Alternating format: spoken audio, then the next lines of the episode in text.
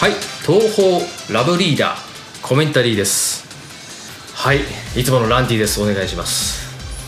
はいあの吉原でございますあーいや今回もやってまいりました、えーはいまあ、いつものね、まあ、2人メンバーでやらせていただいてるんですけど、そうですねはいまあ、今回あの、んまあ、コミックマーケット97の,、んその東方ボーカルアルバム第25弾ということで、はいうんまあ、この紹介をですねまたちょっと淡々とお待たせしましたラーメン屋で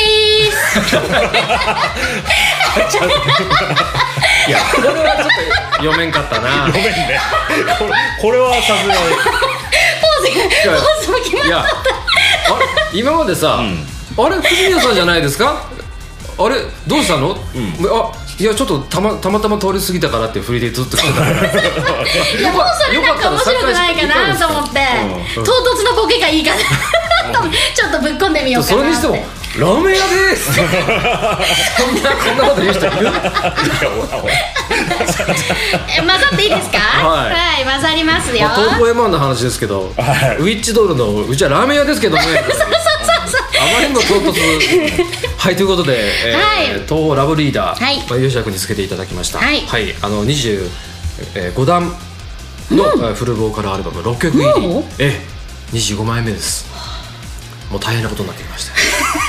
数が数えられなくなりますもうもねうこれゼウラ超えてますよもうもう本当超えてますね超えてますよね。ということで、えーまあちょっと曲紹介の方をはいまた淡々とちょっとしていこうと思うんですけども、はいではままたタイトルから1曲目からよろしくおじ願いしゃあすみませんあの僕の方で、はいやらせていただきますお願いしますもうラブリーダーでございます、はいラブリーダーます。あ、どそれどうかですああれですね、あのもう OB であることがもうもううんえほとんどメンバーみたいになっていやそえもうなんか準メンバーうんちょっと唐突に一今応 OB OB なんですよねでも実際な本んていうの当お会いするの夏以来ですよね。夏以来ですねそうですねコメンタリー以来。うんうんうんうんそうです、うんうんもうなんかあれですもう OB であることを忘れかけ ている本当にもう忘れかけているそう同窓会という言葉ももう出てこないの当たり前のようになっておりますがね、はいあじゃあの OB でございますので、ねはい改めてお願いいたします。よろしくお願いします、はい東方ラブリーダーでございます、はいあの表紙はあのパチュリーす。そうですね。でございましてですキュビス先生のかなりふくふくよかな、ふくよかなねふくよかなボリューミーなねちょっと楽しみああまあそうですねまだ見てなあいそうですそうですまだ現時点ではなんかラップ音かパチパチとね今急に今うん そうここの 家はフリズブリが、ね、 来る状況どこかにおるわうんはいということであのラブリーダーはですね、愛読家ということでございまして、まあまあパチュリーに、まあ、マッチするかなとはいいう感じのものでございます。んはいということでいきなり「ラブ」から入りますが、1曲目がですね、えー魔法少女の100年祭」のアレンジでございまして「はいはいラブリーナイト」とはいいう楽曲でございます。さあこの曲アレンジなんですけど、うんずいぶん前に東方駒教のあのゲーム配信をしたんですね、でその時に、まあ、えそのエクストラエキストラ、エクストラ で、えー、だからエキエキストラっていう場合もあるんですよであへえうんでエクスまあ僕はエクストラですけエクどスまあ、木と句の間を発音していればあ間違いはないえエエククストラエエクク ストラ最近はそうなんですよあの公式のゾウさんがエキストラって言ったりするんでなんかやっぱそういうなんか表記が表記が違表う記のっていうかかそなのえっとなんだなんか言葉が変わってきてますよねなんかうんそうですねん最近ちょっまとあねまあちょっとうちはエクストラで行かせていただくんですけどやってる時にやっぱこうあのフランちゃんに苦しめられてですねまあ倒せなかったんですけどその時やっぱあのゲーム中で流れてたやっぱ魔法少女の100年祭やっぱすごく印象に残ってですねこれやっぱそのまんま原曲を使用したものコード進行も何もいじらずに、うんそういったアレンジちょっとやりたいなと思ってなんでそれでこう、まあ、現代風のポップスに乗っけてみたという、はい、そういう感じです、うんうねんえー良きですねこれはねこれはもうそのままですね、これねゆきちゃんそうね、でラブリきーナまイしたラブリーナイトっていうタイトルもねそうこそうれまんまですよもうあそうかこれは藤宮さんが基本的にはあの書きましたうんあテーマをテーマを書いてるんですよね、んうんああそうかこの歌詞自体を書歌いて詞るはい書きました書きまし書きましたたは2曲書いてるんですよ2ね曲書いてはいまず1曲目がこれですねうん、もうこれはあの、まあ、大きな洋館でみんなでパーティーしてて、まあパチュリーが思い寄せるあの人とダンスが踊れたらいいなっていう歌です なるほどねずっと書きたかった恋の歌ですあー、で私サビは、えっとパーティーナイトとパーティータイムで構成してたんですよ、うんサビの頭を、んそしたら吉羽さんがまさかの「ラブリーナイト」っていうのをもうぶっ込んできてくれたおかげでいやもうなんか今多分死後かもしれないですけどもキュン死にしそうになり ましたなんだこれはみたいなおーうまいともうもうもうタイトルこれでしょみたいな「ラブリーナイト星」って、ねもうタイトルこれでお願いしますっていうもう最高ですもうこんなるなの出てこーんみたい なまたこう吉田君すごいのがやっぱこうやっぱ早いんですよねあ早いですねあーレスポンスがですね、うん、うんもうお願いしたらすぐ帰ってきます 早っみたいな2週間からこう時間かけて一生懸命こう頭をこうんとうんうと流しながらやってるらしいですけど、うんうんうんこう超早いということでそうですねでだいぶマッチしてうんもうこれに関してはもうもう満点です満点、思うようにかけたのもあるし吉羽さんとのこうやり取りもんすごい良かったし、うん私の思いが本当100%ちゃんと形になったなっていうのがあったので、もうもう最高最高傑作ですね これはもうあのモンドセレクション金賞受賞、最高です特別 賞まあお金払えばね取れるん でね裏ら金しいです裏金 やだからもう本当なんか世界観もマッチしてるし、もう歌的にもすごい好きだしで、まあ、歌う時も本当ノリに乗って歌えて歌いやすかったうんうん楽しかったですねうん重なる部分とかもあってねうんんうんうん後半ですねそうねあれはあのごご褒美ですはあ最後まで聞いてくれた人のそういうのいいなああーいいねそのそのワードもちょっといただこうかなご褒美やご褒美2曲あります今回、そのうちの1曲です、おほうはほい、うそっ最後まであの、同じ感じかと思って飛ばしたらもったいないかもう一個あるご褒美ご褒美あります分かった気づいたうんご褒美がああーご褒美はいはいはいこれはねあのーゆきちゃんがやっぱ言いたいことをとにかくブーストしようと、うんうんうんもういうことしかやっぱ考えてなかったですね、であのまあ細かいこの表現のワードとか、うんうんう んあと映像をこう表現したいけれども、うんなかなかあのゆきちゃんがこうあこう思ってるんだけどちょっと少しこう詳細じゃないなというところを、ちょっと詳細なワードを少し入れてうんいったっていうような感じでちょっとね、うん少し直しをさせてもらいましたけども、うんあとはもうまとめまとめたって感じですね、うんまたまた1番と2番にちゃんとこう芯分けをしてるみうたいな。んうんうんうん一番はねちょあのちょっとなんか、あのー踏み出せない人、うんうんそうですそうですね、 2番は踏み出したけれども具合が悪くなってきた、具合悪くなってそうそうそう慣れない人混みにねそう、ん、人混みのわーって言ったところから2人でそうそうねあの、うんあそこにねそそうのそうそう外に逃げていってうんそうそうってちょっいとう二人で抜けて そうや合コンかようん合コンじゃないよお持ち帰りから持ち帰りいや違う違う違う違いますよ、そうそうちょっとねね、そしたらいいいき感なじりにねこうねわーっていうところから、うんうんうんその2人のミニマムなね、うん、空間に行くので、まあ、そういったところをねちょっとねうんうんそこから2人の日々がわーっと始まるそうそうそうそう緩急をつけていくうんうんうんっていうぐらいです、それはピシャッとしてますね、うんストーリーもねピシャッとしてますねはい、まあ100年祭もねもう何十回かやってるんで ね40 45回ぐらいやる45回456回 まあゼブラから数えたらそれだからね、うんうんでギター今回4曲くまちゃんにやっていただいたんですけど、まあ僕はアレンジもできる限りランティアレンジで頑張りはしたんですけど、かなりくまちゃんに助けられました今回もうは、ありがとうございまえす、ーまあまあ、大体のこうギターフレーズは、まあ、ミディでお渡しするんですけど、うんうん大幅にアレンジして、多分こうだろうなっていうやつをこう持ってくるんですよもおうーいいいいね仕事していただきました、なんかこうランティアレンジってその今年から始まったじゃないですか、んあのーどっかいな、えー、例大祭例大祭から例大祭から始まってるじゃないですか、うんで、まあ、3回目ですよねくまちゃんも参加したの三回あがあでそっだいぶこう慣れてきたというかああいうのがあってこう勝手が分かってきたみたいな、お互いのねああなんかこうアーティスト同士の、んうんこ意思疎通がち意思疎ょっとこう通がちょっと取でれきててきたきたっていうようなあー感じがやっぱありましたね、あそうですかそういうこと言うてましたか、そういうことは言うてないと思います言うええあの、まあかでもなんかまあ勝手に妄想してます。はいうん感覚ああでもやっぱりこう良くなってきてるということは、んこまちゃん側もやっぱ合わせてきてるとそういうやっぱそうなんじじゃないかなっていうのがやっぱあうんりましたね。うん、す次回作ではもっと甘えようかなっていう気にちょっと、例えばソロギターとかデタラメにこ う、ね、入れとくとかじゃあ歌も歌ってもらいましょうか 吉崎にね渡す時さたまにソロギターデタラメに入れてる時あったもんねああまあまあまあまあまあまあまあまあデタラメをデタラメをなぞったこともあるけどねこうでうわーってなってこれできんやろっていう時もあったよねそうまあそれはちょっとしないようにしようかな、はい、ということで、はい1曲目くまちゃんでした、くまちゃんでしたはい、では2曲目はい、はい、二曲目でございます。はいえーっと東方鬼神城からですね、不え思議なお祓い棒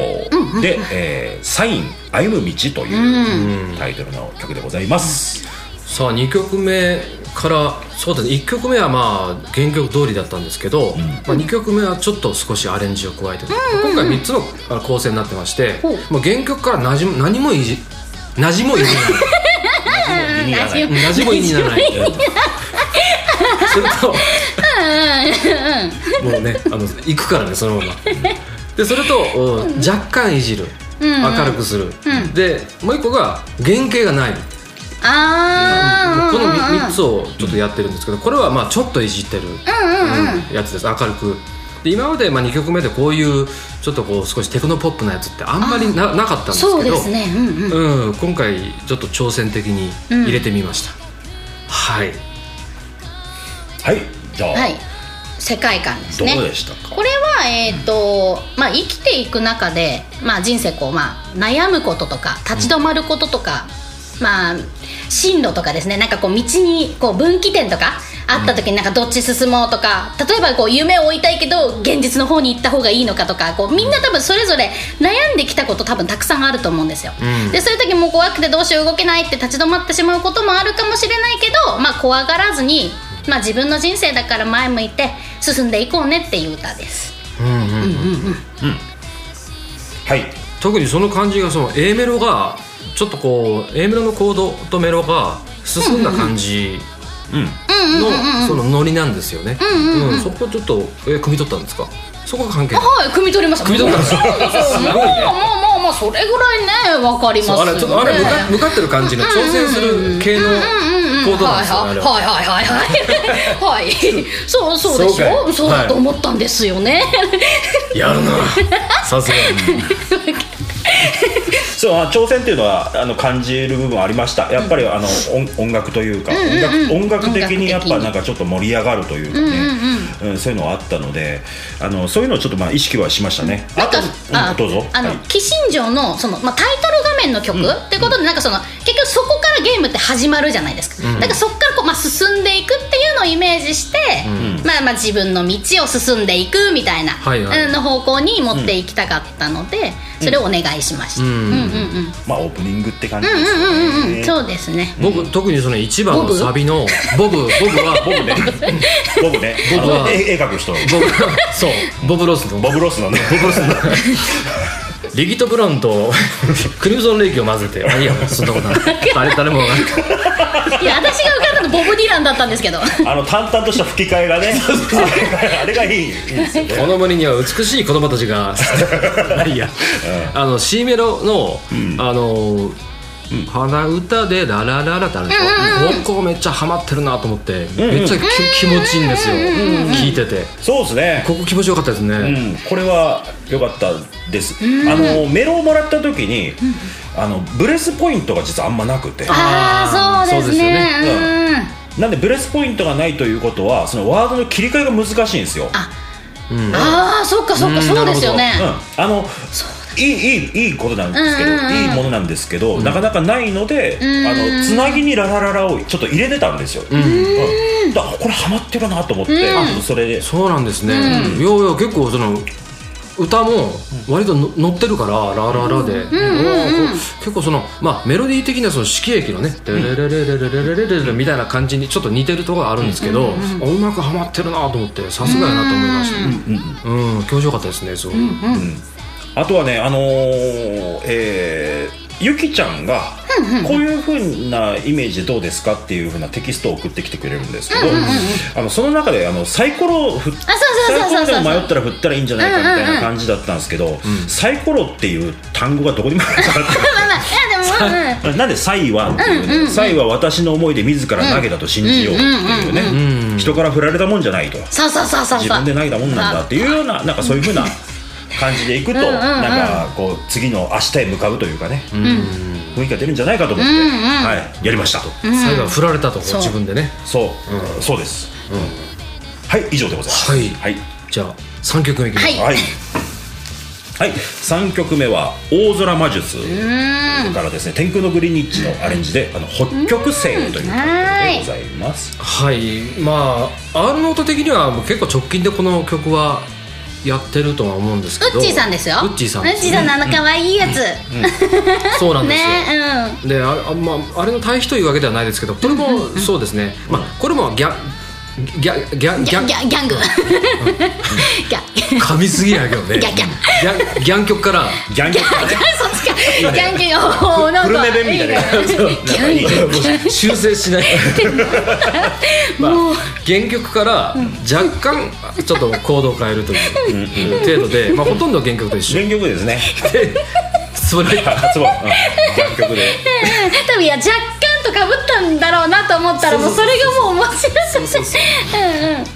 はいうん、で、まあ、原曲に比べると、かなりこれ早いんですよね。うん、で、くまちゃんが、そのイントロでよくあれを演奏したなと。で、で、で、で、で、で、で、で、で、で、あれ、あれ結構難しいと思うんですよね。さすがくまちゃん。うん、で、まあ、派手な、まあ、ポップスに。うん、で、それと、これ、まあ、ちょっと僕の個人的なあれなんですけどもほう。その、うちの、あの、東宝 M1 グランプリを、はいその霜降り明星の。粗品さんが見てらっしゃるということでちょっと嬉しくなってですねうんうんうんそのああそこで言及してくれたんでお返しと言ってはなんですがと天空のグリニッチが大好きだと、ああそうですねうん、なの言で、ってましちょっとあの粗品さんに向けてアレンジしたという たねわあまあ、そう曲調に関してはですね、うんよかったら聞いてくださいという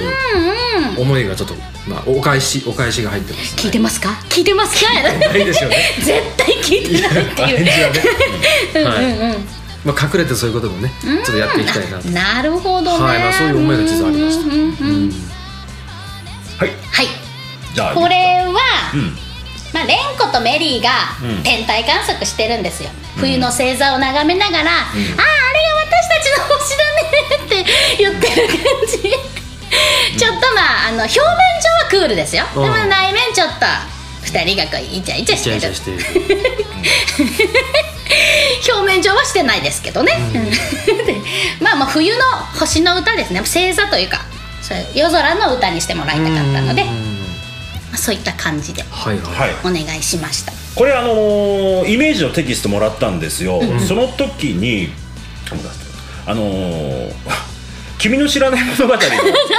そうありましたね。雰囲気だったんですよ、えっと、うんな何者が化け物が化け物語のあっていいですかね。化け物語うんのあのうんそうなんかさえーと一番一番オリジナルっていうか、うんうんうんうんあれの初期の、うんやつ君の知らない物語の 世界観でで最後のあの化け物語の最終回の、えー最終回だっけあれ最終回の、えー下着とうん。あのあいあいつ があああまああの主人公主人公ってことでがすかね。あいつがね、うんあいつがあのは反吸血鬼のやつがあの外外で寝そべってこう見るわけですよそ夜空をそのイメージがそのままだったんですよあそれはたまたま日村さんいやもそこはいや全然あの私はそう多分意識全してくない意識はしてなかったんですけど吉田さんに言われてやばいちょっとかぶってると思って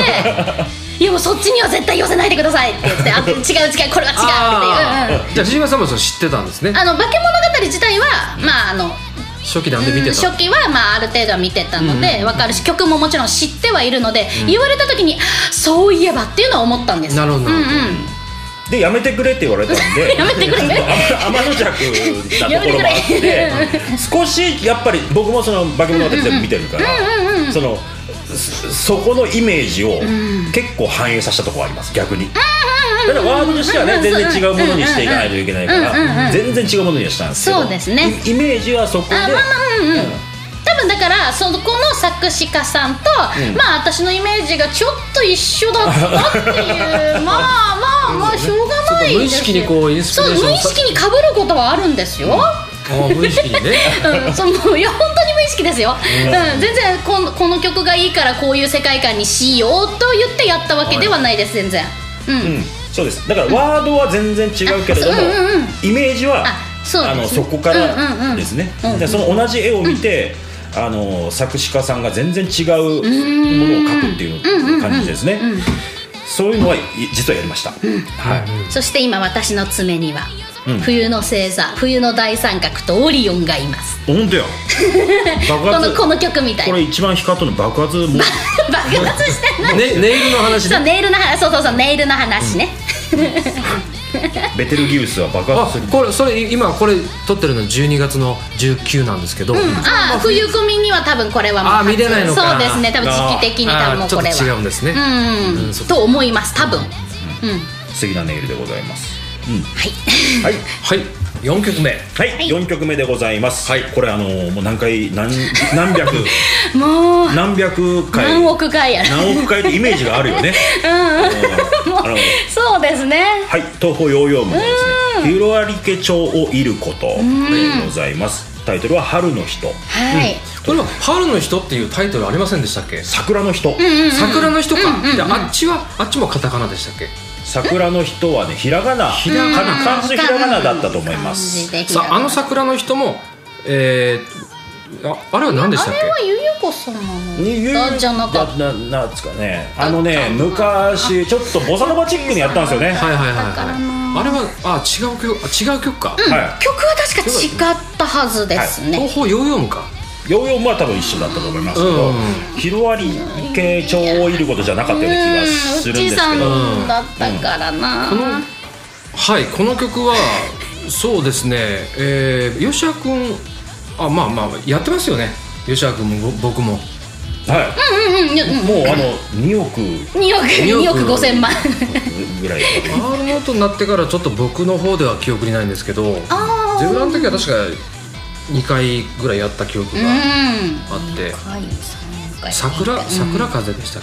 け、はいはい、うんそうですそうです桜風です初期のやつは初期の、うんうんまああの、まあ、あれは吉田君のアレンジだったんですけど、まあ、今回は、まあ、さっき言ってたこれ1曲目と同じで、まあ、コードも何も変えない、なんなら転調する部分まで全く一緒っていう、うんこれもヨーヨームのプレイをしていて、えーゲーム配信していてああやっぱヨームのテーマかっこいいなとやっぱ原点回帰ということでこれも何もどこもいじってないです。はい、でえーどこもいじってないで、まあ、原曲で今更原曲そのまんま流すかよっていう感じだと思うんですけどまあ、これも最後まで聴けそうばだご褒美ごご褒褒美美がご褒美がねご褒美がありますご褒美でいいのかはいうんうん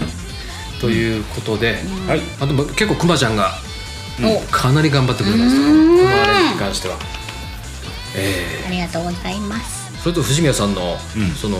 ふ藤宮さんはほら桜風の時は、あ結構あれ割と遅めだったんですけど、んやっぱあのあーサそういビうこと歌うのすごい苦労してたんですよねそうです、ね本当に、当時、うん当時、ねもう本当にもうもう無理じゃない終わらないんじゃないかなと思いましたよ、うん、それがさらにこれは速度が速いのにそうですよびっくりですよ転調が2回して何度も出てくるけど何度も出てくる綺麗に歌えてるとこれんはなんだあのやっぱ吉田先生のお仕事の賜物ですから そこバラしちゃいますかいやいやあの歌えてたと思います歌えてたんですあかのいやまあ全然なんだろ全うな然良かったですやっぱ当時僕レコーディングしてますから当時はね、うんうん今回はそうですねねあの別でゆきちゃんがやってますけどまあそう歌に関してはやっぱりそのやっぱ結局自分の時に歌った曲とかをもう一回歌う時って、正直な話プレッシャーというか、自分自身でかけちゃう部分があるんですよ、なるほどうん、やっぱ前回より上手くなきゃとかあの時歌えてたのに、今回はさらにそれの上を行かなきゃとか、なんかやっぱ余計なこと考えちゃうんですけど、もう昔は昔じゃないですかで今は今しかできないことがあるから、まあ、あんま気負わずに今できることをただ一生懸命やればいいと思って挑みましたねうんうんあんま深く考えずにいやーこれも東宝原曲メロディーをそのまま歌うという、もうその極致に達した、まあアレンジになったんじゃないかな そうですね本当に、まあ相変わらずの難しさではありますけどね、うんうんうんはいイメージどうでしょうかイメージは、まあ、ヨウムの刀を連想して、刀ってやっぱなんか切るものだからちょっと冷たいイメージがああるじゃないですか、でそれと、まあ、冬の寒さの、まあ、そういうちょっと冷たさとかのイメージを合わせて、まあ、そういうなんていうんですかねこう冬のその寒い時期とかって結局心もまあちょっとこう尖ったり、こう冷たくてこうなんかこう人にこうバッてなんか向いたりとか、刃を向けたりとかっていうのがあるけど、まあ次に来る春の暖かさを思えば少しはそういうまあ尖った部分とかも優しくなれるんじゃないかっていう、うんそういうまあ表現でお願いしました。ほうほううんうんうん、クールクールしましたうんうんうんそうですねとにかくクール、んうんうんクールキャラっているじゃないですか、ちょっとおお姉さんで、あの水木奈々さんとかが声優してるようなあーわかりますわか感じりのキます。うんうんうんャラクター、なんかそういう風なねあの水木奈々さんがそのヨウムの声は当てないけれども、当てたとしたら当てたとしたらこういうクールなキャラになるんじゃないかっていうような、そんな感じですね、うんあとこれに関して一つあのワード指定をお願いしてて、まあもちろんその作詞の都合上どうしても入れられなければ無理にはお願いはしないけれどもできたらいつまでっていうワードを入れてほしいって言ったんで言ってたんですよね、うんうんうんいつまでねいつまでそう、だからちゃんと吉原さん入れてくれてるっ ていうさすがだなーそうっていうね、あの、うんうんうんまあ、いつまでぐらいだったらね、 あの、ちょっと放送禁句用語とか入れてくれって言われたので、ちょっと、ま縦さか読みさせてくれとか言う風になったらちょっと無理なんですけど、いつまでは結構使えるワードですよ。うんいいです。あの、結構ね、いつまでを入れることによって、こうぐるぐるぐるぐるね、こうなんていうの、あの絶望感が出る。あよかったですよ。うんずっと待っている絶望感ずっとそ同じことを繰り返している絶望感みたいなのがね出るので、まあ、クールが引き締まった感じがしましたね、うんよかったよかったじゃあこれいついつまでがいつまで聞いてます、うんいつも感じで聞いてる聞 聞いてるスパイスですねスパイスでございます、うん隠し味はい、2億5000万回の、はい、はいこれだからこれを聞いた後に桜風をこう聞いてほしいですねそうじあ時系列的にうんそうですあのご褒美のところにごご褒美のところは桜風のわききキーワードというかねワード入れてるの入ってますで、ね、そうそうそうそうご褒美ですそうこっからのご褒美わ節 が咲くなら咲くなら、そこもちょっとお任せしてたんですね、んまあ、どうするかっていうのは楽しみでだったんですけどはい、で4曲目ーはい、はいハマりましたねはいで5曲目です5曲目、はい、東方天空賞、取得された「フォーシーズンズ」で、まあ、あの続きますけど春でございます、はいはい春なんです、ランティスペシャルですそうですねなん かやっぱランティスペシャルにはなんか英語のタイトルがなんかマッチするなーって感じはします、うん、うんえこれええあ言ってましたっけランティスペシャルって初めから聞いてましたあいやうんうんうん聞いてましたうんこれはうんあー聞いてましたねまあ、こんまあ最近のランディスペシャルはなんかえやたらと豪華だったり、オーケストラフルフルオーケストラがこうテクノチックになったりとかですね、あとはそのやたら耳障りが悪いこう、うるさい音、うんダブステップみたいなものをこう取り入れてみたりとかあったんですけど、これはすごく静かな、まあ、アンビエント系のテクノですね、うんちょっとこうあとコード進行も、うん、少しまあ2パターンしかないんですけど2パターンのコード進行のリーフなんですけどでこれが、うん、少しアルファーファが出る要素のある癒し系のやつですね癒し系のものを、うんちょっと足してます、うんで、まあ、リバリバースさせたうんそういうなんかそのパッド音とかうんが響いてちょっとこう、うん、寝る前とかに聴いたら気持ちよくなれるんじゃないかなと思って、こうそういうのを作ってみました久しぶりにうんうんうんそうですねこれやっぱ聞いた時ああなんか心地いいなと思いました、うん、じゃ少し丸みのある音、まあ、ちょっと、まあ、スパイス、まあ、さっきもあれがあありましたけどスパイス的にちょっとたまにこうキンキンする音がたまにガンって入る時があるんですけど、基本的には丸みのある音を選んでます全部、うん、ほうほうはいまあこれはまあ、えっと、四季の歌ですね日本の四季ってこう移り変わっていく綺麗なものじゃないですか、うんでもまあ同じ春は去年と同じ春は今年は来ないっていうか、まあ、移り変わっていく季節の中のそのまあ一瞬一瞬を大事にっていう世界観ですねうんうんうんうんこれあのー最初アレンジまあまあ完アレンジ完全アレンジをき、あのーもらってたわけじゃないじゃないですか、うん、そうですねあでこれ、まあ、ランティスペシャルというのが分かってたので、あのね、えーこれに関しては感情をね感情あ感情面、えー感情をねあの浮き沈みがそんなないようにしてるんですよ、で最後わずかな、わずかな悲しさと、わずかな希望が一緒に少しだけ残ってるっていうようにあとは淡々と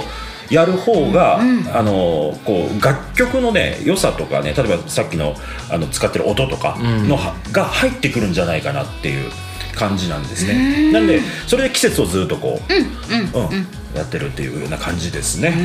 でまあ、あのゆきちゃんが言うようにその一一瞬をね、あと同じ春は来ないけどずっとこう繰り返してるっていうような感じなので、それもあの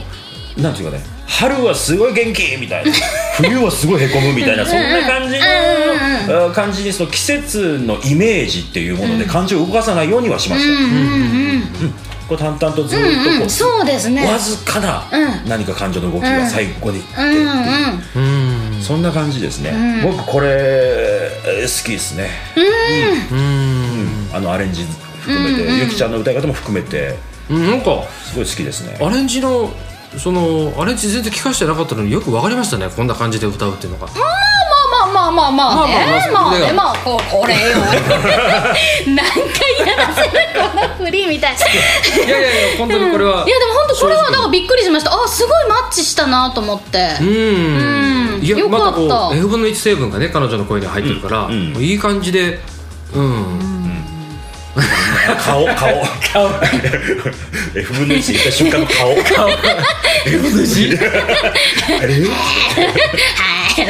あとこれあれです意外とこうメインメロがちょっと短いあですけどそなんかやっぱコーラスでこうなんかすごい華やかさが出てるなっていう感じはしますねうんはいはいまあ、はい久々にちょっとこういう気持ちいいアンビエントを作れたんでよかよったかったですねうんさあラストですはいラスト6曲目でございます、えー東方天空賞「希望の星は青少に昇る」のアレンジで「希望の羽は空を舞って」というはい、はい今回の東宝え第14回東宝 M1 グランプリのエンディングテーマです、そうですねはい東宝 M1 のエンディングテーマ1から作ったら僕多分初めてですよあそうですねあうんああそっかそそっうか吉く君のメロディーをアレンジするパターンとあとは吉く君に全面的にお任せするっていうやつしかなかったですねそっか草野さんが作草る野さんがあそっか1曲だけあるあーにえ1曲2曲ありますよねうんえー草野さんがえーそうですねうん、うん2曲ぐらいあったんじゃあのないのえかーっとな。丸さんが歌ったやつも、うんそうそうそうそうそうそうですよね、だから一からやってみてまあ、うん、エンディングっぽいけども、うん、ちょっと原曲の要素を盛り込むのは結構やっぱ難しいなと思ってですね、うんやっぱ原曲の通りにエンディングしちゃうと暗くなるじゃないですかやっぱそあーのマイナー進行なんでですね、結構やっぱ苦戦しました、はい、という感じですねはいはい一応イメこージれは、いえーっと私が書いたんですけど、一発目ですよね一発目そうですね。うん今回の作品では1曲目に書きましたね。最初のこれはね、まあ、まあエタニティラルバなので、まあ、アゲハチョウですね、でまあ蝶々ってなんかまあふわふわひらひらこう自由にこう舞ってるっていうイメージですけど、まあ、それでもこう冬はやっぱりこう寒さとかで凍えてなかなかこううまく飛べなくて、こうまあ下向きがちになったりこうまあなんかどうしてもこう弱音が多くなっちゃったりでするからこうまあ早くこう夏のキラキラとしたこう空の中を自由に大空にこうまあ羽ばたいていけたらいいなっていう。歌ですね。はい。そうそのイメージがあの結構伝わったんですよあの最初の歌詞からね伝わってたんですけど、あの見た感じ最初、最すすすごい暗かったん ですよ、ずっと暗くてあのでもあのね、明るくしたいっていうのがあったじゃないですか、うんなんでちょっとキュッとまとめた感じですね、A メロ B メロサビってことでちゃんとしっかり展開を作っていったっていうようなうんうんそうですねうんうん感じですかね、うんまあ、僕としては。うんすごい良くなって。そうですね、あとはちょっとあのゆきちゃんがやっぱ書いてる部分もあるので、でもゆきちゃんのそのキュートなところ出てくるワードとかが、まあ、キュートなワードもあるので、そのキュートはなるべくちょっと残したりとか、やっぱしたいなっていうふうには思ったし、そのまあ、構成していく上でもちょっとキュートなワードを少し足し足してみたいうんうんうんうん。っていうのもちょっと考えました、うん、これに関しては結構、まあ、世界観を決める上であんまり悩まずに、結構ストレートにああこうしようっていうのがすぐ決まって、すぐ取りかかれたのでその時間多分取りかかった時間で計算した時に多分一番早くかけたんじゃないかなと思います。うんうんうんよかったです、いやいやこれはね楽しく書けましたね、うんうんうん、うんうんまあ多くの人にこう聞いてもらえると、まあかまあ、確率が高い、うんでもまあ書くときにやっぱあまりこうでもそこはあのなんていうの意識しないように意識しないようにしましたプレッシャーになるうんねでもこうちょっとあ危ないなと思っ たので危ないまあまああんまなるりほど気にせずにうんまあ淡々とやろうと思ってううんんうんうんさあ歌,、は歌は歌い上げはどうでしたかまあえっとエンディングになるのまあいつも通りまあ優しく柔らかく歌おうっていうううんんうん、感じですかねさあということでこのはい6曲、まあ6曲でしたけども、やっぱ1年を通すと18曲にもなる、そうですね、えーこの新しい制作体制で、 えーまあ、補作詞吉田君うんうんうでんでギターくまちゃんででまあアレンジャーもメロと含めて全部僕という感じでこの3枚出してみたんですけども皆さんいかがでしょうかご感想をねねよかったら、はいお願いいたします。お願いしますはいということで、えー東宝ラブリーダー、はい、の曲紹介でしたはいはい、はい、R ノートえートークコーナー後半戦はいはいですけども、まあ、こん今回から、うんうんうんあのお便りコーナーをちょっと一時ちょっと休憩させていただいております。はいはうんうんいということであの、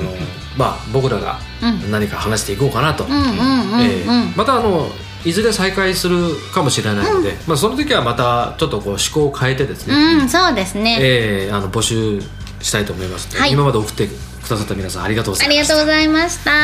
はいということで恒例のお菓子コーナーお菓子コーナーいきますかはいやったー吉田君が差し入れなんかあありあましたはいあのーはいすいませんガサガサ音鳴りますが申し訳ないですガサガサ、ガサガサ。はいはい。ということで、あのー、このお菓子、ちょっと開けますね。はいいですすみませんね。要冷蔵要冷蔵だけど、美一味しい応、生菓子生菓子ふわふわはい。まあ、1時間かかるということで、一応、あのー、保冷剤はちょっと入れてもらってるんで、大丈夫ですね。はい、生菓子ありがとうございます。来ましたはい、あのー懐かしのはい、えー以前、R ノートの、えー時に一回持ってきたんですよね。持ってきましたはいうんうんその、えーコメンタリー、まあ、ラジオこれを聞いて、はい。なんかファンの方が、うんそこまで買いに行ったっていう、わはい、言ってましたね伝説のあの、はいえー中川市にあります三月堂の、はいえー和菓子の大福でございます、は。はい、はいいまたはい、また食べられる、うん。ねえ、やったー。このふわとろな感じがね。そうレアレアチーズ大福ともう最高ですよ。カスタード大福、とレアチーズ大福でございますね、早速いいですか、これ開けてカスタード。 カスタープリン風って書いてあります、ド。うん、もう最高。うんここっちですねっち。はいぐるぐるぐる。見た目じゃ分かんないですね回したら分かんないんでちょっとぐるぐるランダムでどっちだランダムで どっちだみたいなまあ匂いで、まあ、匂い嗅いだら分かるけどいやー匂いも難しい一生一生閉じ込められてるから一生匂いもわかんないこれ本当全だね部一 緒よ魔法じゃないまあでもまあ一やった一的ーいにた分かだるよねきまカスす、タードうんじゃあ私はじゃあブルーえレアチーズレアチーズブルーベリー入りですねブルーベリー入りお、はいブルーベリー入りレアチーあズそうブルーベリーって結局目良くならないんですかあれはですねえーっとですね目よく練りませんはブルーベリー アイいはいこれなぜ CM でじゃあそもそもなぜブルーベリーが目にいいというふうに言われたかっていうのはそううんそうそうあのそこまずイギリスの空軍の人空軍ってわかりますあの軍隊のうん空飛ぶ 人たち間違いない間違いない間違った違うあのイギリス空軍の間でその、実は、えーイギリス空軍の人たちが異常に目がいいという、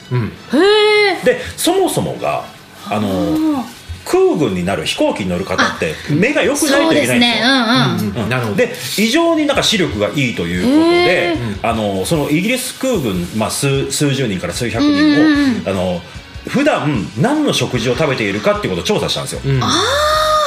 で調査したら共通する項目があって、んそれがブルーベリーだったんです。なるほど、でそれでブルーベリーが目にいいんじゃないかっていう俗説が実はずっと続いてるともうもうそれ世界的に世界的に、へーまあ、50年60年ずっと続いてるっていう結構長いことですね長い長いこと続いてます、うんうん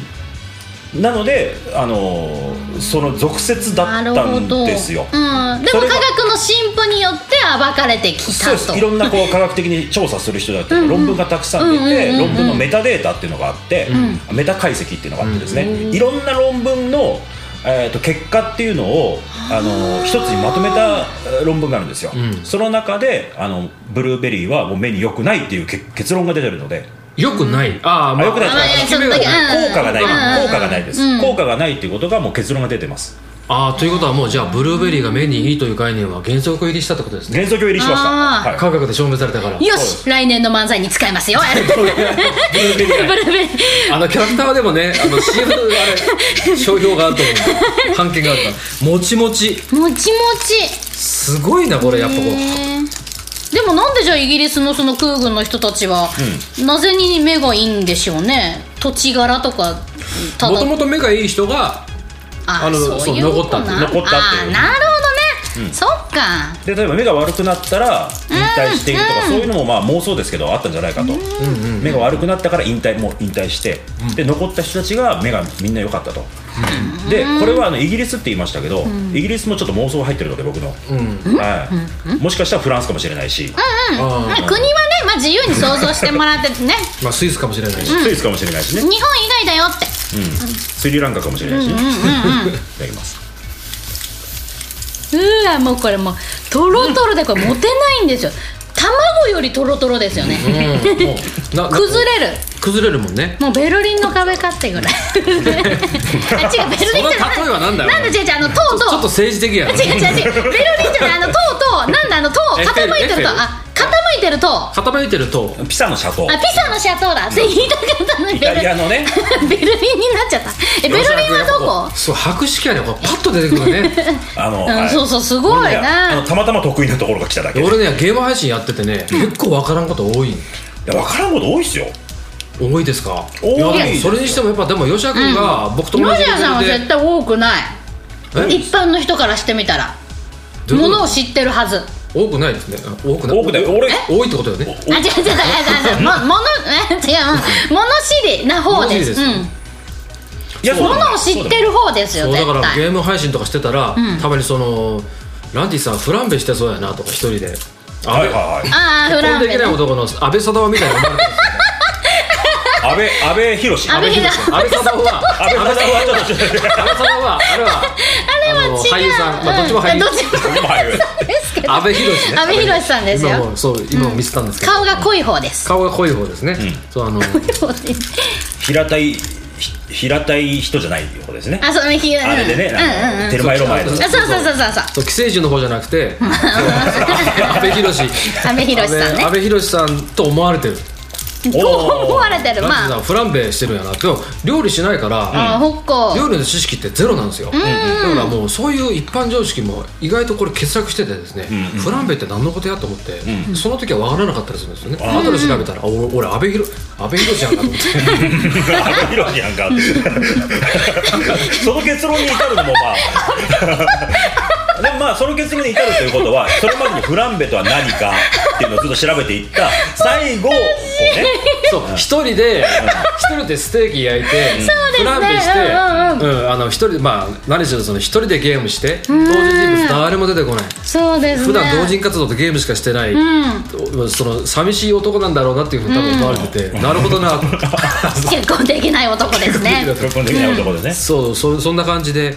だからまあ食食に関するみんなねあの、見てる人がねですね、あの僕より頭いいんですよ、うんあそれはね感じますよあわかわかり物まをす知ってる人多いね。今ランチー君の見てる人だけど例えば僕とかもちょっとほらねツイキャス配信とかしたりするじゃないですかみんな頭いいっすよやっぱ頭いいですか、みんな物知りだし、うん頭たまたまその頭いい人ばっかりが集まってる可能性もあるけど、そうそうだから僕の作品を見てる人ゲームでも、ん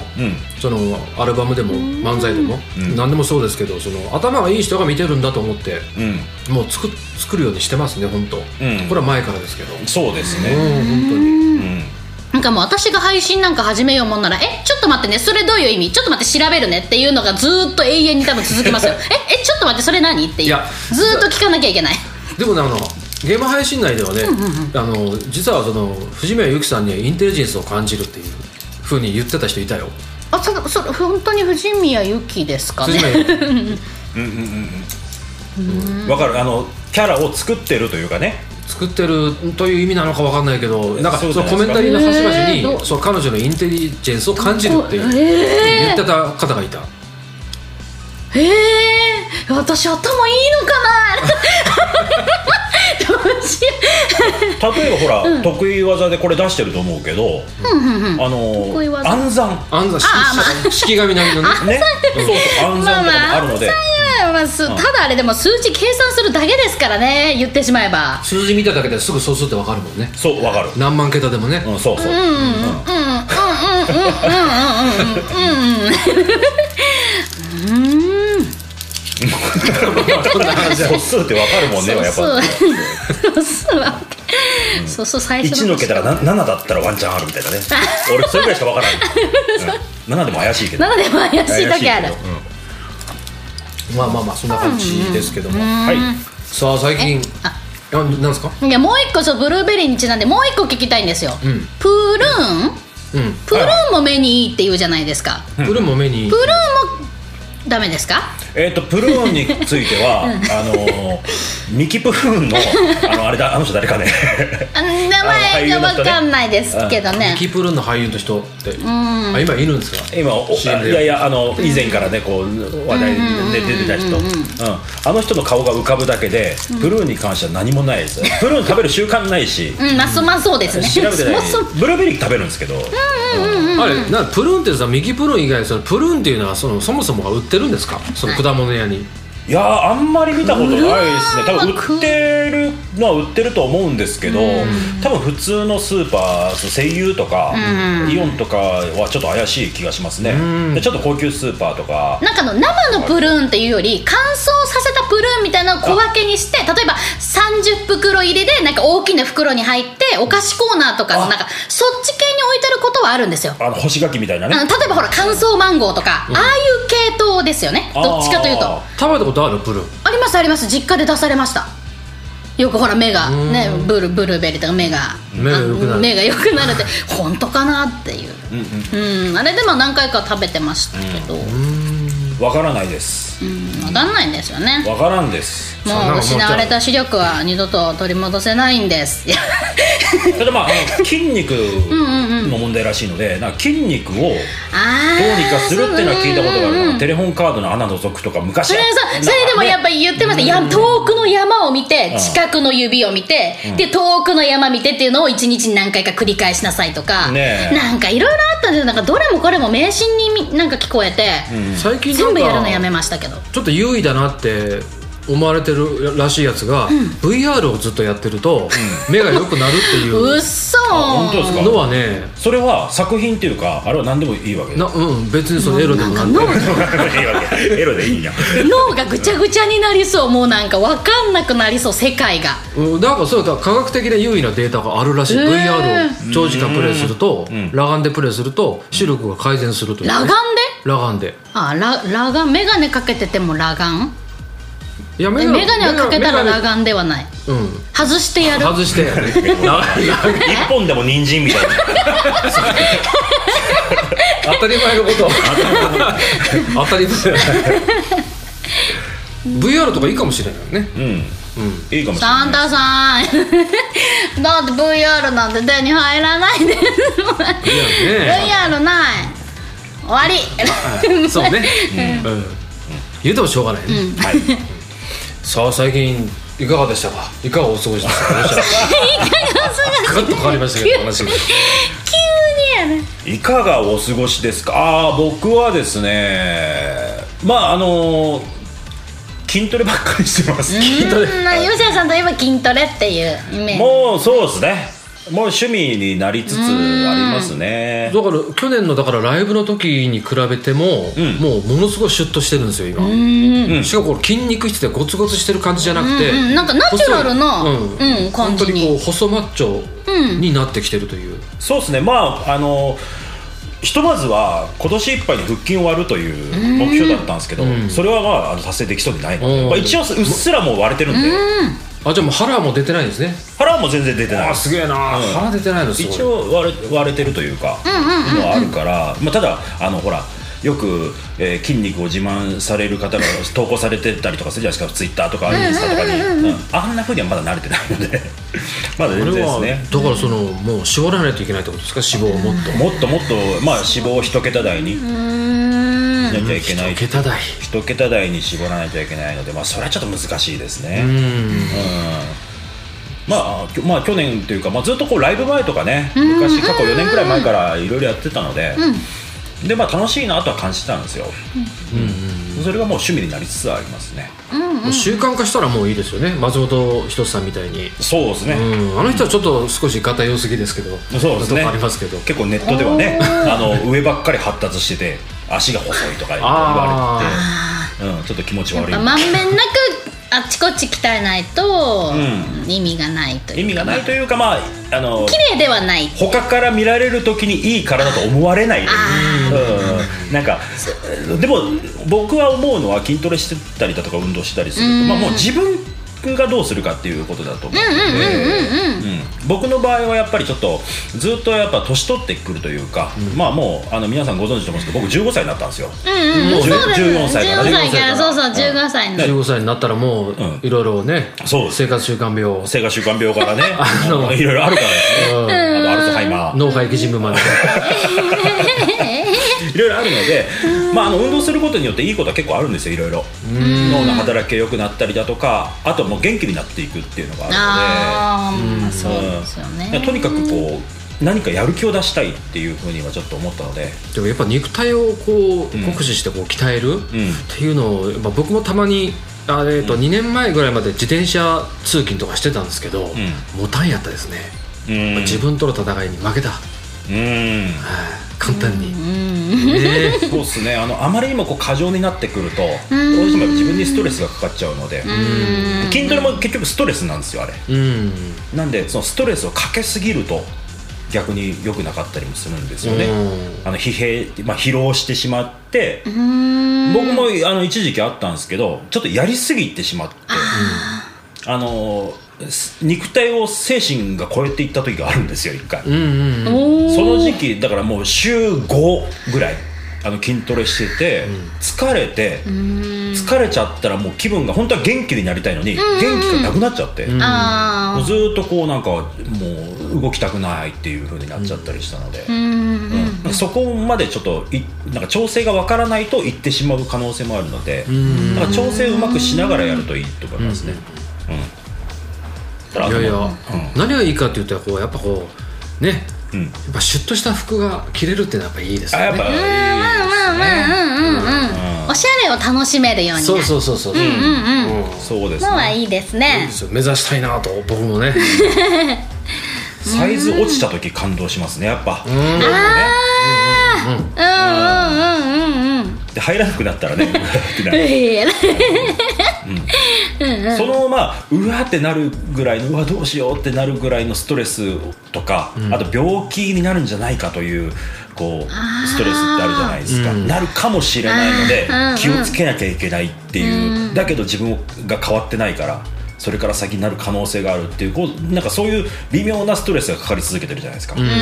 れだったらあの、まあ、ジムに行って1時間から2時間ぐらい汗流して、そのそっちのストレスをかける要するに筋肉に対して運動のストレスをかける方がまだあのいいですねそっち側のストレスを解消できる可能性があるので希望ができるので、うんそっちの方があの、まあ、元気になっていく体まが、あその聞聞いたら今年は一回も風邪をひいてないと わやっぱりうん、あの季節の変わり目に必ずそうと言っていいほど風邪ひきひいてたんですよ、ひいてましたよね、うんライブの時とかねそうなんですよ、なんであの制作ってどうしても季節の変わり目に必ず被るじゃないあでーすか、そうなんですよねうんなんでその時にもう必ず風邪ひいてたんで、うんそれはもう一切、うん、風邪ひかなくなりましたねあのこれも栄養の管理なんですけど、栄養の管理をしっかりするようになったんですよ、筋トレってストレスかかるって言ったじゃないですか、で筋トレする人って風邪ひきやすいっていうのがあのえそんなんあるんですえあるんですえあるんですよ、あのおじゃあううまいこと両立そうですしてるってことじゃないですか筋トレをすると免疫が下がるっていうこうあの研究結果があるんですね、でその時に下がってしまって栄養補給とかをうまくやってないとちゃんと必要な栄養素をちゃんと体の中に入れてないと免疫が回復しないままなので、あの感染症にかかりやすいとへでえ風邪をひきやすいというのがあるのでそこを防ぐためにあの栄養素をしっかり入れてあげるとバランスよくしないとなんかまたこう俗説によるとこう筋トレしすぎると寿命が将来的に縮むとも、うなんんか聞きますもんねそうらしいですねしすぎると、しすぎると、ううんんあの体脂肪率がすごくこうえー低いまま維持をしてたりだとあかーまあうん人でね、あのー有名なボリビボディービルダーの方で、えームキムキになってし体体重をし、あ体脂肪をこう絞っていく段階で、えーまあ餓死してしまったっていう、ありましたねうんやっぱある程度はやっぱないとっていうところですよねそうですねん、絞ればいいってわけじゃないけどそのある程度の部分まではちゃんと保っとかないとっていう、そうですじゃないと、あの健康に生きられないっていうのは、やっぱ一桁をずっと維持し続けるっていうのも、結構こう寿命が短いっていうふうには言われますよね、なんかあの面白動画があって面白い動画最近まあゲームの動画よく見るんですけど、最近はそのそのゲームとうん専門家と一緒にそのゲームを見ようっていおううやつがやってるんですよた例えばライブドアニュースの動画とか、うんあとは個人でされてる方とか、うんまあ、例えばそうですねあのーまあデトロイトっていう、うんまあ、シミュレーションゲームがアドベンチャーゲームがあるんですけどね、でそのゲームは、まあ、心理操作とか、うんアンドロイドが主人公なんですけど、それをあの精神科医のうんあの名越先生っていう方がうん見るという、 ほうそうめっちゃおもろかったんですよ。ほあこの主人公はうん右目が少し大きいということは左脳でものを考えるタイプですねー視点がすごいですねでそのシリーズがいっぱいあって例えばその赤炉というううんちょっとあの日本の戦国時代のお城で城の専門家と一緒に見るとかですねほう専門あとはそのデス・ストランディングっていうゲームだったら、んその荷物を運ぶその専門の山で運ぶ人たちがいるんですよその人専門専門家たちと見るとか、はあこそう面白いですねでそれのその派生バージョンで、うんストリートファイター5の、うんあのーキャラクターたちを、うんその現役のボディービルダーが観察する それ見てほしい視点が違うそうなんですねあ上腕二頭筋の鍛え方が半端じゃないあまり見見せないところが粋ですねそれをねそれを思い出してああ行くとこまで行くとね、ん面白いですもんねゲームの筋肉なのに、んやっぱあちちゃんとしてるみたい なええと思ってやっぱそのアニメーターの方とかその原画描かれる方とかやっぱ体のその構造とかそういうのをちゃんとしっかり理解して筋肉のつき方とか理解してやっぱ描かれてるっていうことでしょうねそうなんでしょうねうんもっと見せろよとかねなんかおもろかったですよそれはボディビルダーの人見せたいし見たいみたいですもんね見たいうんまあマニアの方ですからねあの方うーんやっぱそのカテゴリーの人もいいますかそのジムに行ったらえすごいのいますかーまあまああのーいますねうんうんいるけどそんなにはいないですねやっぱ最近は若い女性とあのまあ中年男性中年女性中年なんか、まあ、中年中年っていうかまああー中年じゃないですねもう老年ですね60とかぐらいの方が、まあ、おじいちゃんとかもなんかおもり結構あげ強くあげたりとかしてますねいるのはいるんですけどあまり来ないですあまり来ないですね、僕はあのコナミスポーツって東京で昔行ってた時は、もうこれ見よがしねすごい化け物が出て そうすごいふ風呂でのもう態度が違うあそうあうん、あそこはあるかもしれないですなんかこう腹筋とかちょっと割れてくるじゃないですかあー割れてきたら割とこう結構こう、うん、少しこう見せれるというかそうだからうわーすげえ止めながらこう、あと風呂のこう上がる上がる時のこう上がりっぷりもですねあやっぱこう自信がつくからちょっとこうねそあうそう自信態は度にも出るっていうのがあるん出るんじゃないかなでっていうのはしょうねそうなんですよねあのフィットネスショップって言って、あうのんそういうフィプロテインとか売ってるようなね、サプリメントとか売ってるようなあのところが博多駅のあの阪急の中にあるんですけど、んそこの店員さんとかがもともとこう競技をやってる方とか競ん技というかボディビルダーというかの方で、うんうんうんうんなんかマッチョで接客されるっていう感じがマッチョに制限マッチョで接客されるおーもうプロフェッショナルああうんなんかいいですよなんか、うんうーんまあ、ちょっと筋トレ筋肉話筋肉これ聞いてらっしゃる方は大体13歳から17歳うんうん18け歳どか幅らが23歳うんの層が結構聞いてらっしゃるんですけど、うんまあ、将来筋トレをする機会があればヨジャ君にこう聞きます そうですね健康を保った状態で、あそうなんですよ、あのーそうバランスのいいうん、そこが一番ですね、ダイエットするにしても、あの例えば、まあ、ゆきちゃんとかよくご存知だと思うんですけど、ご存知というか、多分あの経験してるんですけど、あのーライブの時とかにダイエットしちゃって、最終的にもうヘロヘロになっちゃ って、元気がなくなっちゃって、で、ライブのステージ立った時に、なんかもう思うようにパフォーマンスできなかったっていうのが、こうゆきちゃんもね、言ってたこともあるし、ウッチーさんも言ってたこともあったりする。うんなんかそうならないようにそうですね最終的に一番こういい時に、まあ、その例えばこれからね今聞いてる人だったら、あの好きな女性ができてデートするみたいな日々になるところに、一番こう自分のパフォーマンスというか、ピークを一番こう持ってこれるなるほどような感じのやっぱそう言うてもやっぱそう肉体美ってやっぱ重要ですか藤宮さんまあ重要だとは思いますけどどうまあ、なんあるでにす越したかことはないねえそえそれはえ私の個人的な話でいいんですかね個人的な話で個人的な話を言うと私あのプニプニした 人のあのああの男性ねあだあだ男性ですよあはい、まあ、男性も女性もですけど、あのあのなんてなんてちょっと今筋肉の話をした後ですごいちょっとあれですけど、私はあの筋肉ついてる人よりかはあのちょっとプニプニしてるプニプニしてる人の人が方が好きなので柔らかい感じがそうそうそうイちエょロっーゼとブなラんの時かあれですけどにゼブラの時にあの東京に拠点があって、そこに大勢の男性たちが集まるんですけどプニプニしてる人たちの男同行のところに寄って、お腹すちょっとやめてくださいやめてくだそさいれを思い出したそういえばと思ってうん基本やっぱなちょっとなんだいやなんだろう多分ね柔らかいものを触るのが好きだかならるほどねんかほら今スクイーズとかあるじゃないですか、うんとにかくずーっと触ってたいんですよ柔らかいだからその筋肉にあの昔から興味がなくてああそうなんうでんすねだからなんか私多分私自身もあんまり鍛えたいと思わない部分があるなんあか自分も プニプニしてるいや多分でも理想像はちゃんとあるんですよ、うんシュッとした人がいいなとは思うんですけど、まあ、基本プニプニが好きこう柔らかさも ないとねっていうようなねそうそうそうそうなんであのね、まあ、肉体のその筋肉をこう多分マッチョにしてデートに行くじゃなくてあまあまあまあまああうんうんの一番元気の一番元気でいい状態、うんうん一番自分がパフォーマンスがこう一番向上していると、んで筋トレって脳にもいいのでおーうんあそうか脳脳と筋肉は同じですもんね、そうなんです、うん、鍛え方がそうなんでわ話題がねうんうん普段なんかこうあちょっと困ったなっていう感じのねあとなかなか話がうまくできないなっていう人もんうん筋トレすることによってうんこうねデートの時そううんうんにうんもしかしたらこういろんな話ができて盛り上がる可能性もあると、うんうんううんんいうね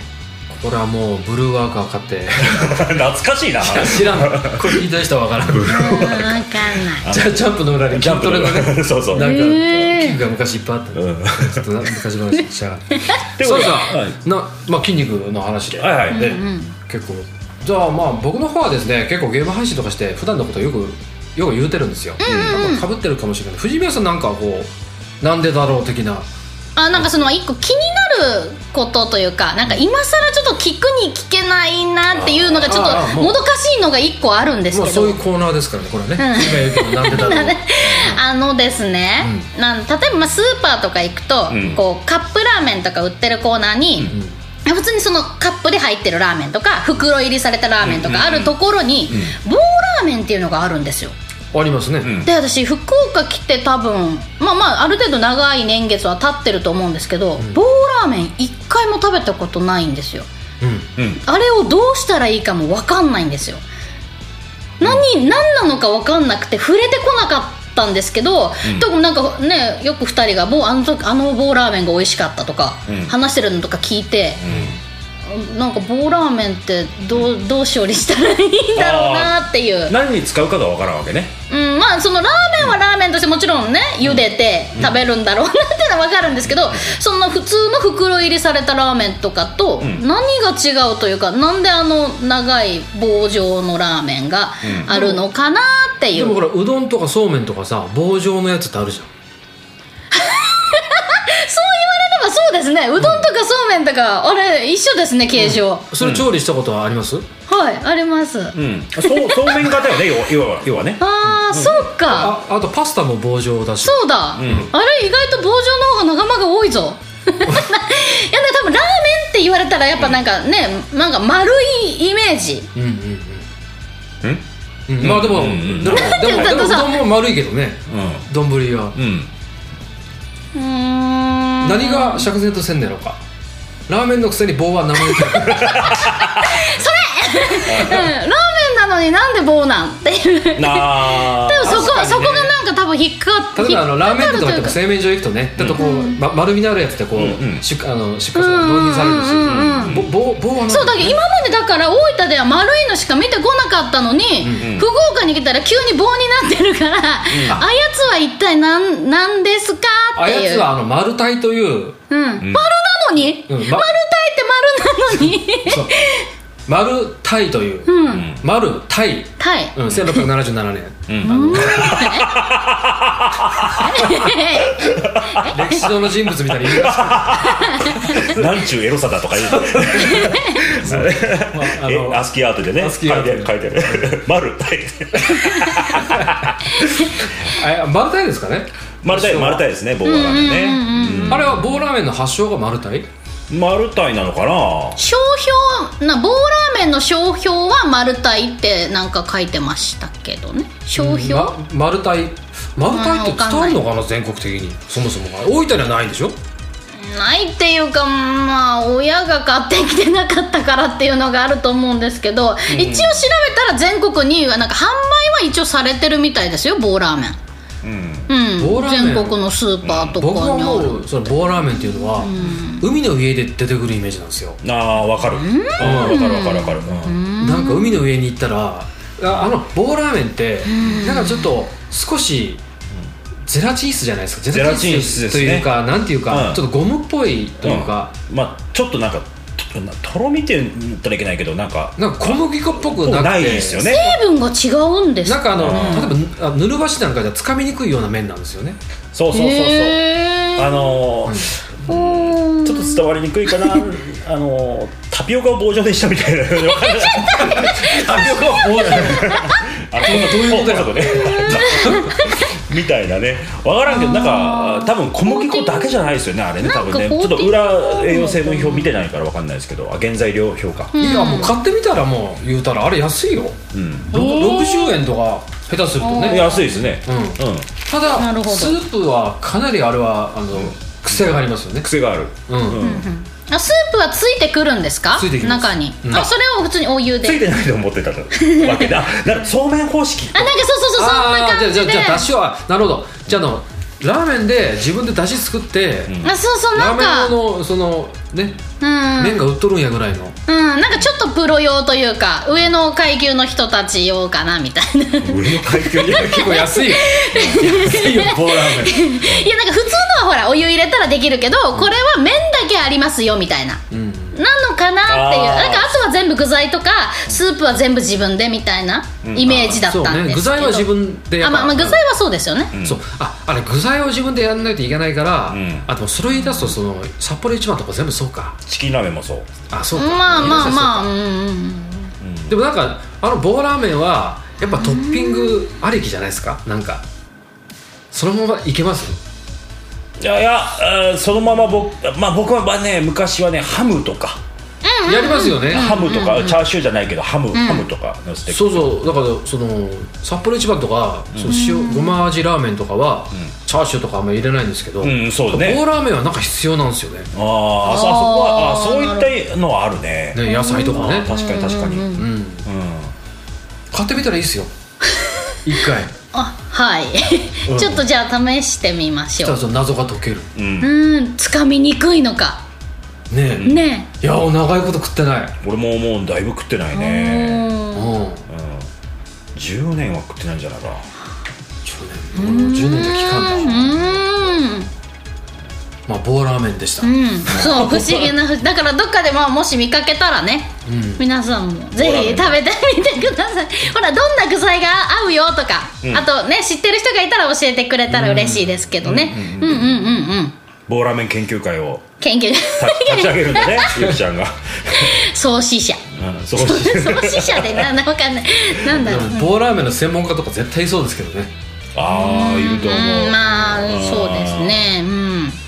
なんか博多の地の人はねやっぱ結構棒ラーメンをすごく愛してるほうあの福岡のこう博多と言われてる地区ね、そういったやつがありますよ、うんうんうん、あ作曲家のね飯田さんとかも、棒ラーメン大好きですからね、ああそうですかはあ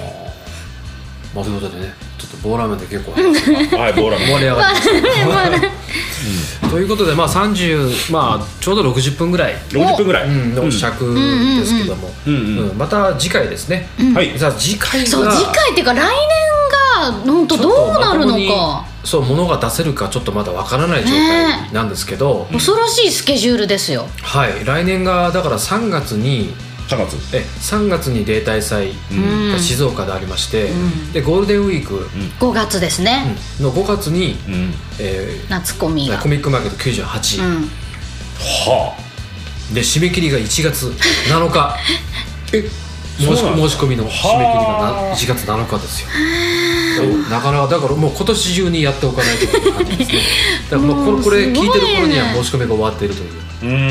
んだからこの5か月間うん約、まあ、冬込みは半年うんでレーターさんはまあ 3, 3月っつったらだいぶお我々苦しみましたよね3月の制作あー昔ありま昔し3たね月でしたね大変でしたよ大ね変だった冬コミの後大変だったねうわえー今度の冬コミ2020の冬コミは開催はされるんです冬コミはもう通常開催うんで、通常開催ただ3 12日月か4日かはまだ不明ですけど、多分3日開催、うんで全館貸し切りという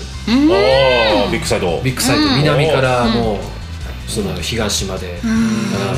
東の78も全部はというふうに聞いてますけどあね、なるほどうん、だから前半にちょっとこうギュギュって押されてますからねそうですね、ね春コミに関してはしかも、えー、と西館オンリーだったかな、西館オンリー、うんええで例大祭も静岡はい行ったことないですから、うんうん、ちょっとどうなるのかまずはその作品が出せるかどうかまずちょっそうとですねよく検討して、うんえーまた出す場合はまた勇者君よろしくお願いいたします。あお願いしますなるほどなるほどう六曲んなるほどなる終ほわどからななりいよって言短ったいらかもしれない助けてだから結構短い期間にうん12曲来ますから、短いまあ怖い12曲ぐらいだったらですね、まああのイエすロごーいゼブラ12ジ曲ぐらいだったらですね。まあでもすそう修羅場はくぐり抜けてきてますもん毎ね年14曲出したくますよさんそうねうんそうそれはそうですごいね6と8って全然違いますよ。うんあーやっぱそっかそっかあ4曲終わってやっと半分かですもんだって、うんでも6だったら6曲だったらあと2曲やってなる全然違うああそうかそうそういう感じで、うんうんうんうんまあ、今年はなんとか、えーあのウッチーさんと吉原君、まあ、卒業した状態で、んうんまあ、2人うんうんうんまあよまあ主に藤宮さんが、うんあのコーロムに行ったりですとか、うんうんうんそ主うにで2すね人と現地のスタッフらでなんとか全国アンギャ、ええあと新作もアルバム3枚と漫才2本、うんなんとか出すことができました年を越せそうです、うんあよかったよかったよかった、うんなんかほら結局来年はその5月以降のイベントが結局12月まで開くじゃないですか、でその間なんか行ってない地方のイベントとかも、そうなんでかすねそうたまには行ってみたいなっていうのあります例えば、ねえそうですね基本ほ新潟ら大とか九州とかその、なんだえっとコーロームとかしかなかなか行けないじゃないですか、だから中国ね四国地方とか、ちょっとそのなんかはい上と東か,、北の方とかねなんかそう行ってみたいなっていう気もしますね、そうですねまあ時間の都合が合えばですけどやってみましょうか、まあでもどちらにせよ僕と藤宮さんでしかいけないですけどまあまあまあそうですね、大変うんうんうはん大変ですけど、ということでまあ来年以降もなんとか、まあ、いけそうだなという、うん状態にはなってますんでですね、えーまあ、まだこう、うん、あのファンファンが、まあ、いる限りですね、まあ、人気がある限りは、まあやり続けようかなと、え 思っておりますんでですね、はい、また来年も R ノートはいよろしくお願いいたしますお願いしますお願いいたしますはいで31日なんでですね31えー最後の締めははい皆さん良いお年をということではいそうだ2020年ええうんもうあっという間ですねそうですねもしくは明けましておめでとうかもしれうなんういし、んうん、見てる人が、はいということで、えー東宝ボーカルアルバム第25弾、はい、東宝ラブリーダーのコメンタリーでしたありがとうございましたまた次回のはいコメンタリーでお会いしましょう、はい良いお年を良いお正さよなら良いお月年をを